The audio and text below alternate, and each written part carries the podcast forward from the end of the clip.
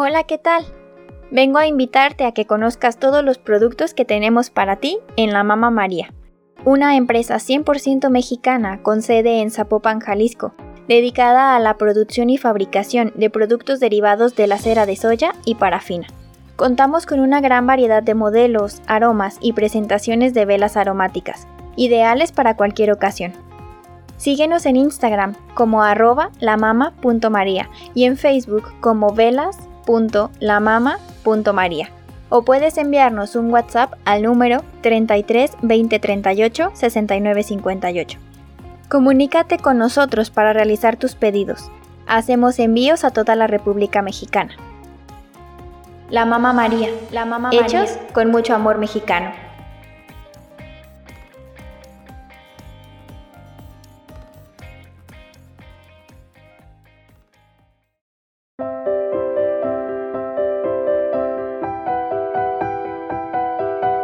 Esto es, esto es Lectores de Audios, Lectores de Audios por Monet Ponce.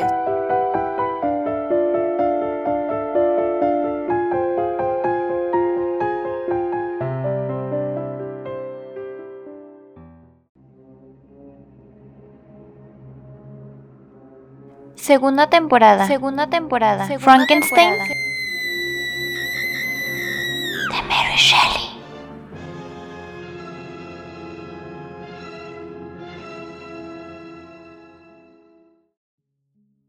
Capítulo 18 Después de mi regreso a Ginebra, las semanas fueron transcurriendo día tras día, sin que pudiera encontrar el suficiente ánimo como para empezar mis trabajos. Temía la venganza del odioso ser si no cumplía lo que le había prometido, pero me era imposible vencer la repugnancia que me producía entregarme a la actividad que me había impuesto. Me di cuenta de que no llegaría a crear una hembra de la misma especie que el monstruo, sin dedicar antes muchos meses al estudio y a la investigación. Había oído hablar de ciertos descubrimientos hechos por un sabio inglés que me serían imprescindibles si deseaba alcanzar el éxito, y por ello pensé en pedir permiso a mi padre para visitar Inglaterra. A pesar de ello, me aferraba a cualquier acontecimiento, por pequeño que fuera, para justificar el retraso de mi viaje. Mi salud, antes tan precaria, se había restablecido considerablemente, y mi ánimo, antes tan decaído, se elevaba cuando mi mente no estaba sometida a la morbosa influencia del recuerdo de mi promesa. Mi padre observaba este cambio con satisfacción y procuraba suprimir cuanto creía la causa de mi desasosiego. Por mi parte, cuando me asaltaba el pesimismo, me refugiaba en la más completa soledad. Pasaba días enteros navegando por el lago, y mi única actividad era observar el cielo y escuchar el murmullo de las aguas, que parecían inamovibles e indiferentes a todo.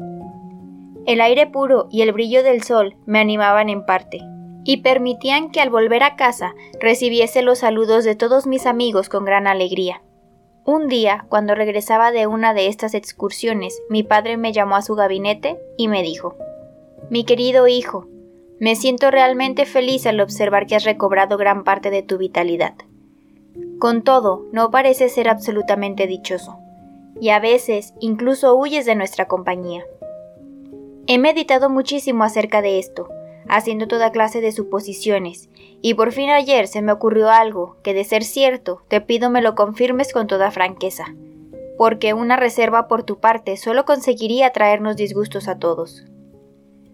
Temblé al oír sus palabras, pensando que podía haber descubierto mi secreto, pero él continuó.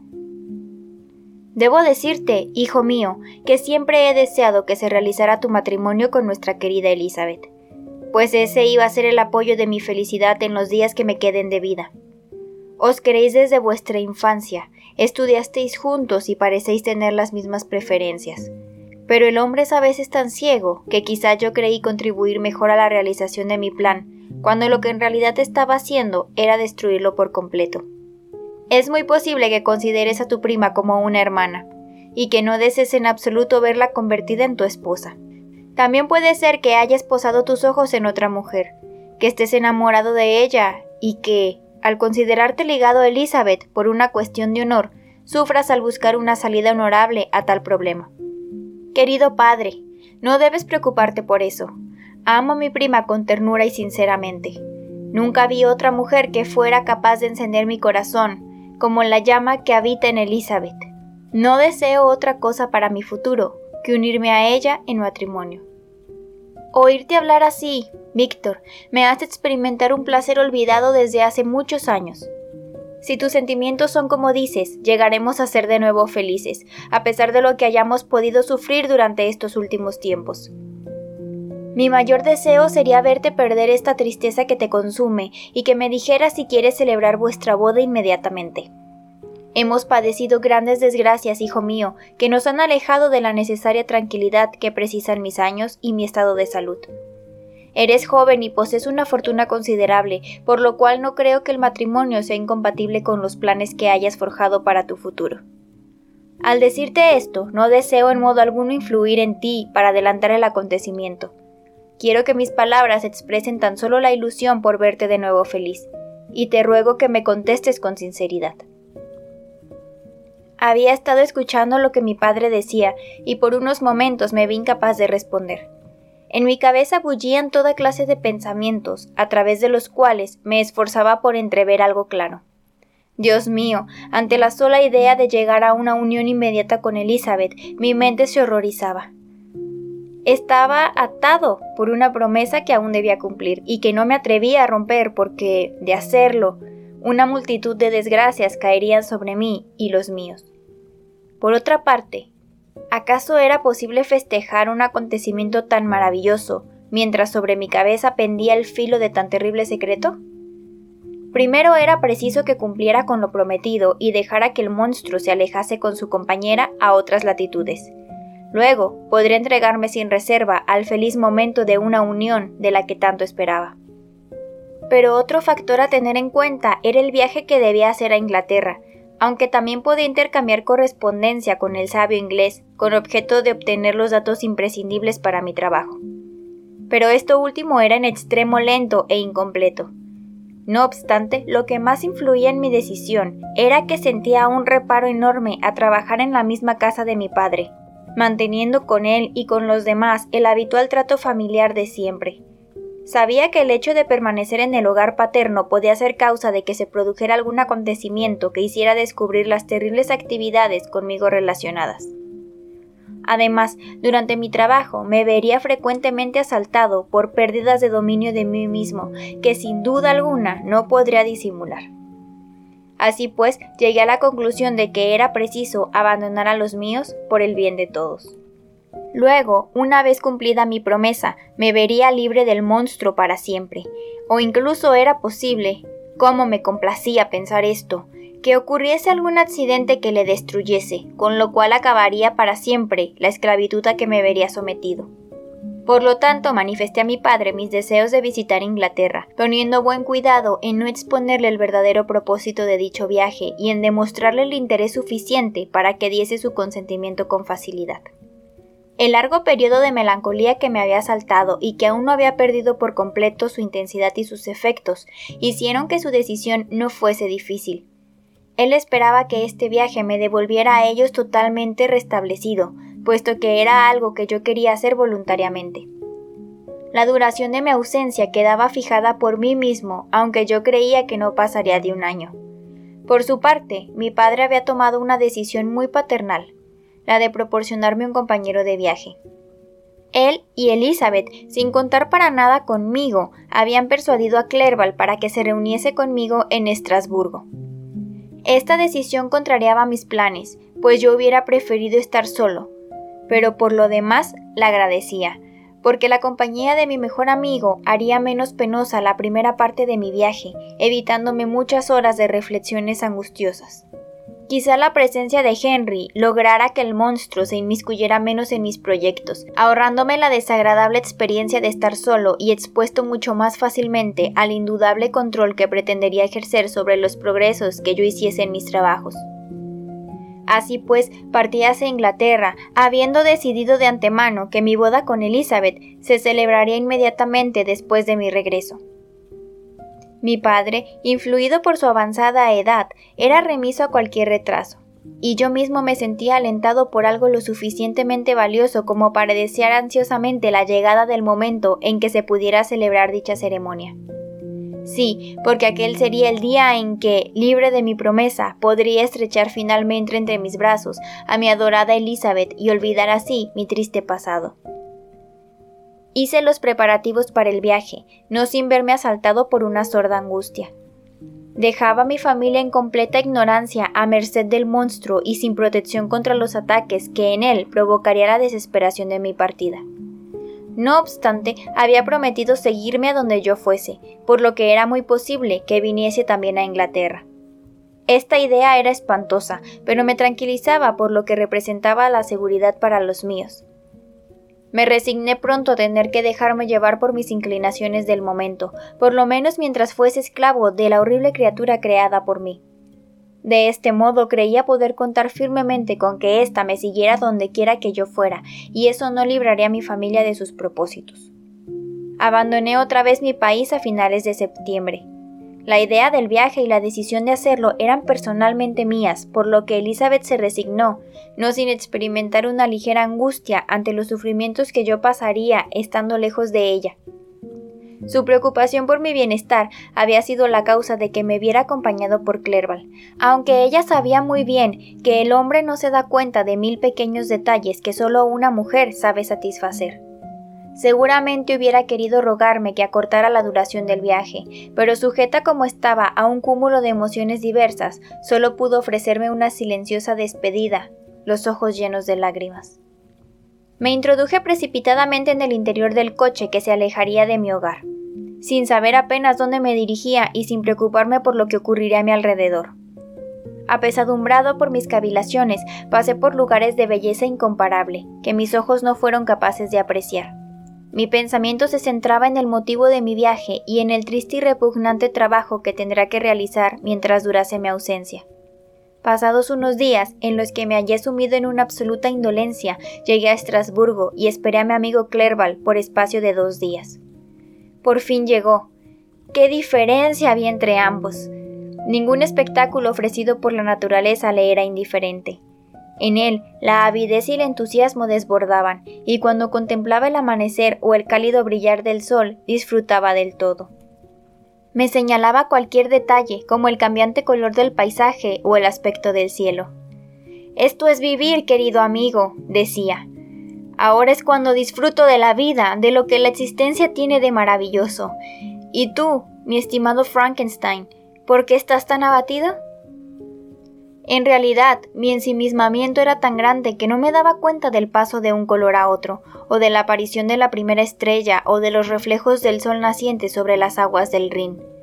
Seguro que te divertiría mucho más, mi querido amigo, el relato que podría hacer Clerval, él observaba cuanto le rodeaba con los ojos de la felicidad, no como el ser desgraciado y perseguido por la maldición que yo era.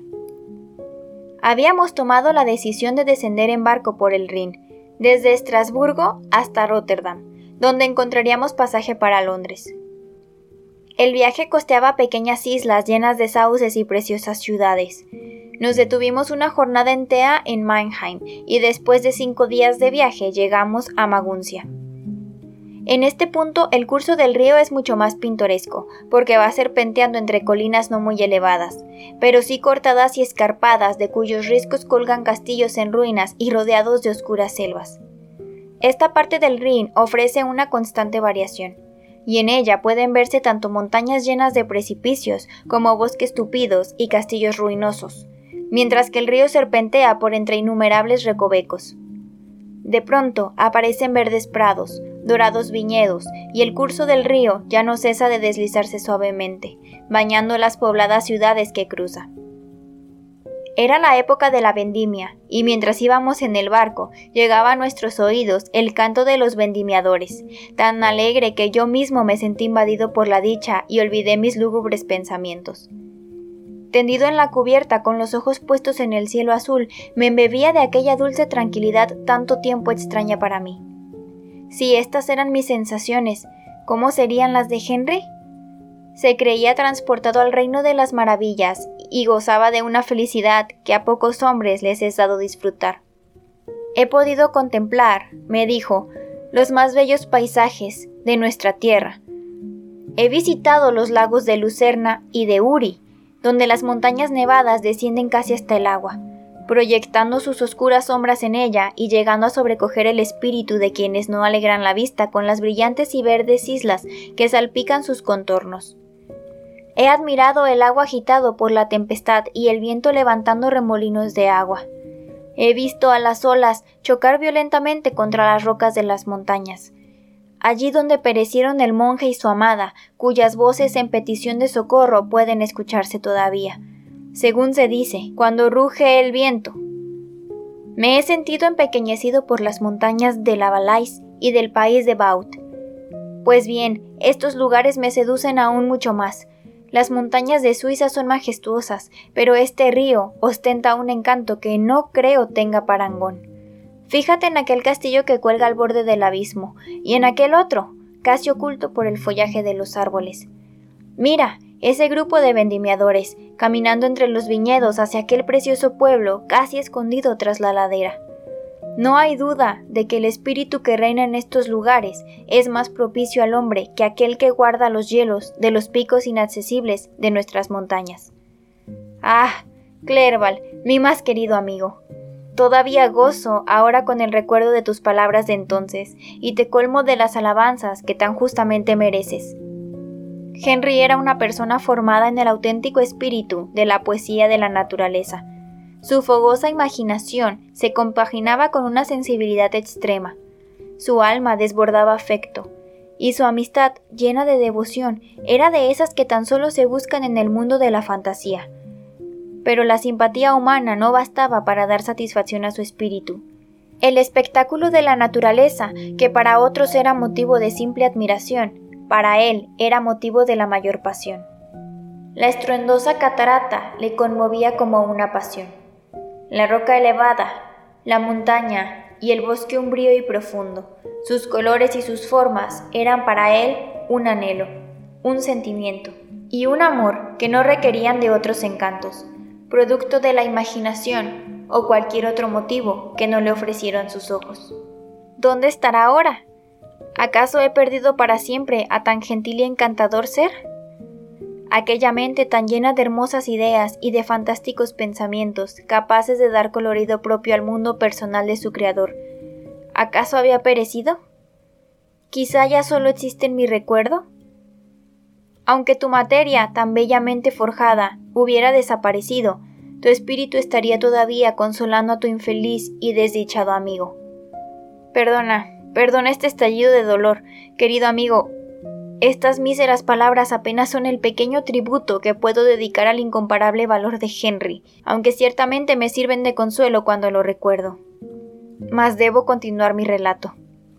Nos alejamos de Colonia para descender a las llanuras de Holanda, y una vez allí decidimos continuar el viaje en una silla de postas, pues el viento nos era desfavorable y la corriente demasiado lenta para poder ayudarnos. A partir de aquel momento, el viaje perdió todo el atractivo que hasta entonces había tenido merced a la magnificencia de los paisajes que habíamos admirado. En unos pocos días llegamos a Rotterdam, desde donde embarcamos para Inglaterra. Al fin, una diáfana mañana de finales de diciembre pudimos ver los blancos acantilados de la isla británica. Las orillas del Támesis nos ofrecieron un espectáculo distinto pues aunque llanas parecían fértiles, y casi todas las aldeas que allí andaban guardaban el recuerdo de algún acontecimiento histórico. Vimos el fuerte Tilbury, que nos hizo recordar a la Armada Invencible española, y también Gravesend, Woolwich y Greenwich, ciudades de las que ya había oído hablar en mi país.